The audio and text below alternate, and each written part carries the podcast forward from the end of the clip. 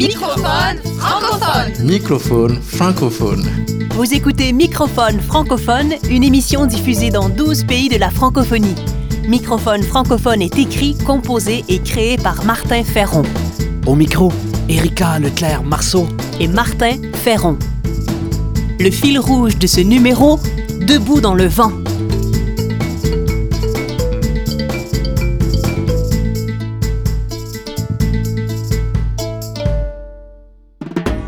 Remusicaliser le monde. Création, sens, travail social, intendance, nature.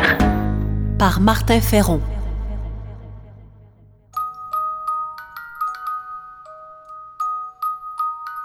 Bébé, nous avons appris à nous redresser en cherchant notre équilibre.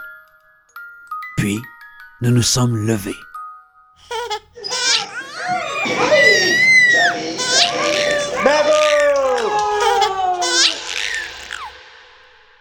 Se lever et se tenir debout en équilibre est l'œuvre de toute une vie.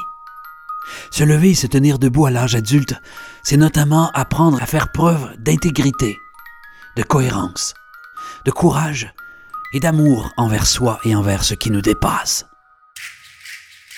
Comme l'écrit Pierre Ménet dans Voix d'Afrique, se lever et être debout, c'est aussi avancer en n'arrêtant jamais de croire que c'est encore possible. Se lever et se tenir debout, c'est vivifier constamment notre capacité d'espérer à l'ère de la désespérance. Et c'est aussi durer à l'ère du zapping. Oui, oui, nous sommes à moto. Ok, Google, allume la télé. Gogol, éteins la lumière. Gogol, tu peux faire livrer la bouffe? Se lever et se tenir debout, c'est également remusicaliser les structures imparfaites qui nous influencent c'est chercher la justice et l'équilibre sans être victimaire ni tiède. C'est à la fois être seul et s'unir. C'est chercher à remusicaliser son milieu et sa culture.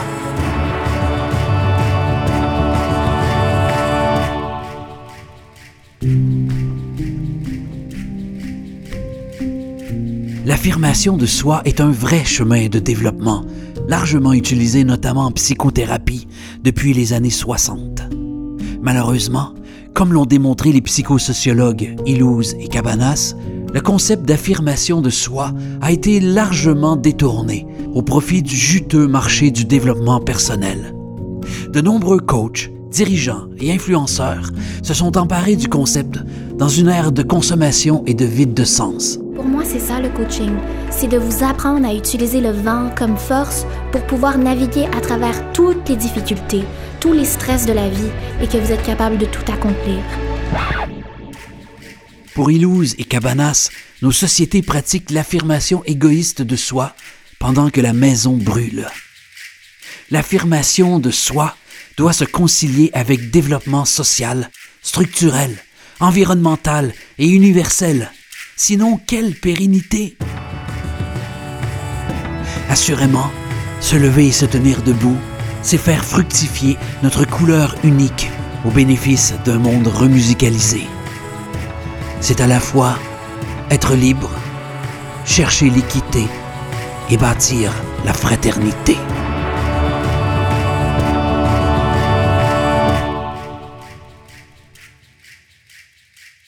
Le docteur Denis Mukwege est un homme qui s'est levé. Il a ouvert un hôpital pour soigner les femmes victimes de viols de guerre ou d'agressions dans son pays, le Congo.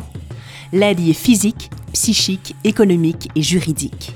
Depuis des décennies, il continue courageusement son action humanitaire malgré les menaces. En 2018, il reçoit le prix Nobel de la paix. Il prononce alors les mots inspirants et universels que vous allez entendre. Martin Ferron en a fait une création musicale.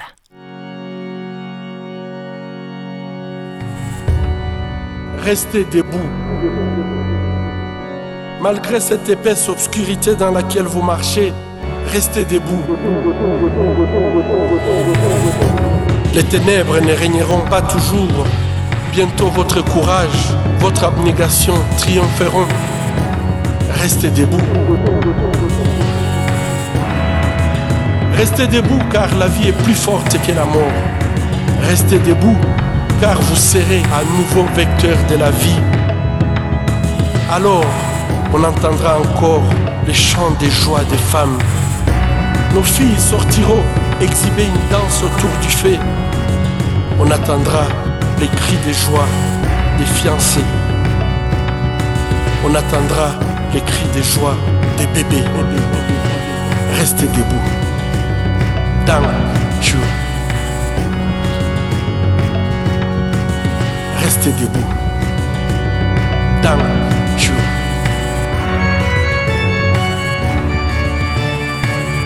Restez debout.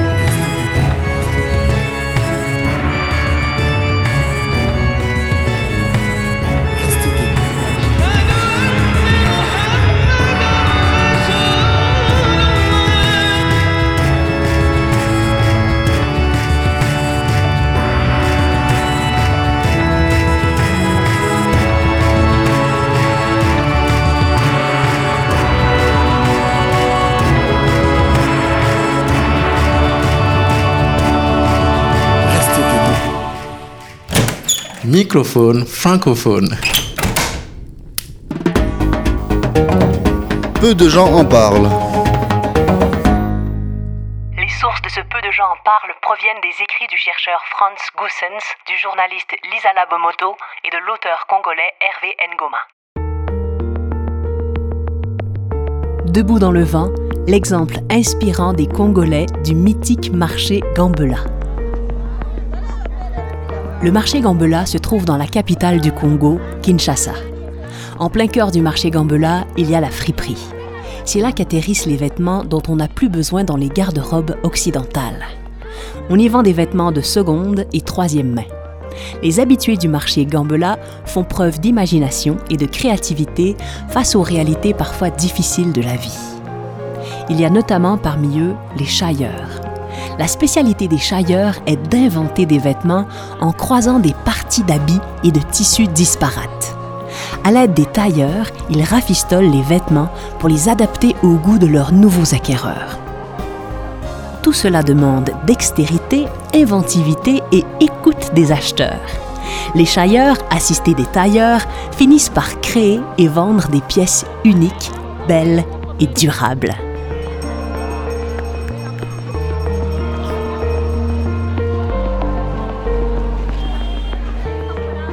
Au marché Gambela, il y a aussi toute une foule de curieux, de prédicateurs, de fonctionnaires et de tous travaux qui se confondent. Chacun dans sa spécificité, complémentaire, essentielle au tout. La grande majorité respire la bonne humeur malgré les difficultés. Au marché Gambela, on crée, négocie, vend et cherche des biens accessibles à toutes les bourses. On y pratique le circuit court et le rôle social y est plus important que le rôle économique. Dans le vacarme, il a la chaleur de la communion humaine et la beauté de la vie, aussi humble soit-elle. À Gambela, on a compris que le nécessaire, c'est de vivre. Tout le reste n'est qu'accessoire, décor et vanité. Sur le marché Gambela, il suffit d'avoir le minimum. On sortira avec quelque chose dont le cœur trouvera les raisons de se réjouir. Né de l'inventivité et du courage, Gambela offre le modèle d'une dignité dans la modestie. Gambela nous enseigne à être joyeux, créatif, confiant et debout, quelles que soient les conditions de la vie. Gambela nous enseigne qu'avec peu, il est possible de faire se lever l'aube sur les brouillards de l'existence. Gambela nous apprend un chemin d'espérance qui mène droit sur des jours de plénitude.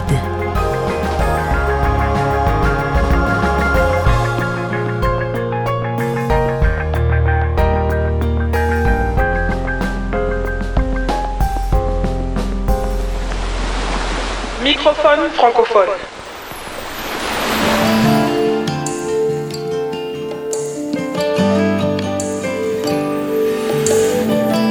Se lever face à nos peurs de glace. Se lever en tenant la main de ce qui nous dépasse. Se lever de la chanteuse congolaise Rachel Agniem.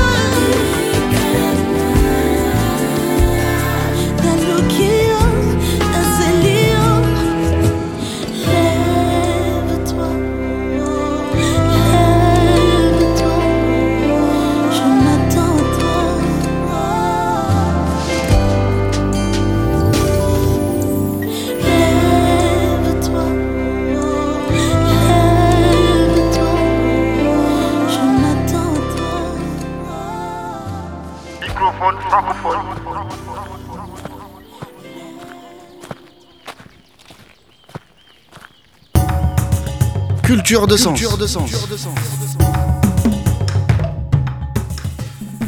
Se lever et se tenir debout, c'est parfois faire preuve d'originalité par rapport à sa société et à son milieu de vie.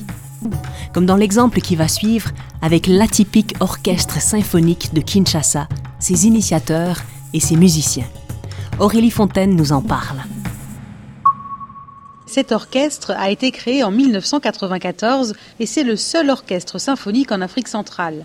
C'est assez impressionnant et très très beau d'entendre ces violonistes, ces flûtistes, ces contrebassistes interpréter Schubert dans la capitale de la rumba.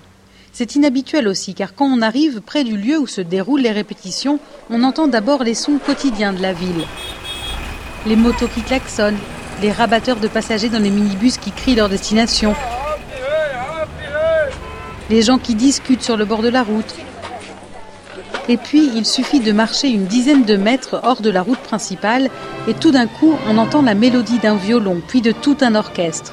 Il y a entre 80 et 90 musiciens et le même nombre de choristes. Ils répètent dans une salle qui ressemble en fait plus à un hangar, avec de hauts murs en béton et un toit en tôle. Pas de ventilateur, pas de climatiseur, et le chef d'orchestre est en sueur. Mais je vous propose tout simplement de les écouter.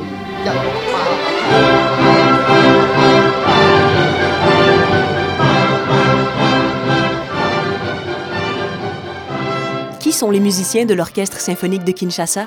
Parmi eux, il y a des étudiants en droit, en informatique, des couturières, des médecins, des banquiers, des femmes au foyer, des chômeurs.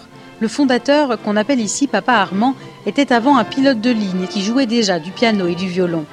Il m'expliquait qu'au début ce n'était pas facile parce que par exemple il n'avait que 6 violons pour 12 violonistes. À Kinshasa en plus il n'y a pas de magasin d'instruments de musique neufs et de toute façon peu ont les moyens de s'en acheter. Donc il a fallu bricoler et parfois même fabriquer des instruments. Les musiciens de cet orchestre symphonique donnent aussi des cours. Absolument, la génération actuelle n'a pas vraiment eu de formateur. Donc eux me disaient qu'il est très important de passer leur savoir aux enfants pour qu'ils puissent notamment intégrer l'orchestre plus tard. Donc certains soirs par semaine, en face de la salle de répétition, il y a une vingtaine d'enfants, d'adolescents, qui sont répartis en petits groupes dehors dans une cour et qui apprennent la trompette, le corps ou encore le violon.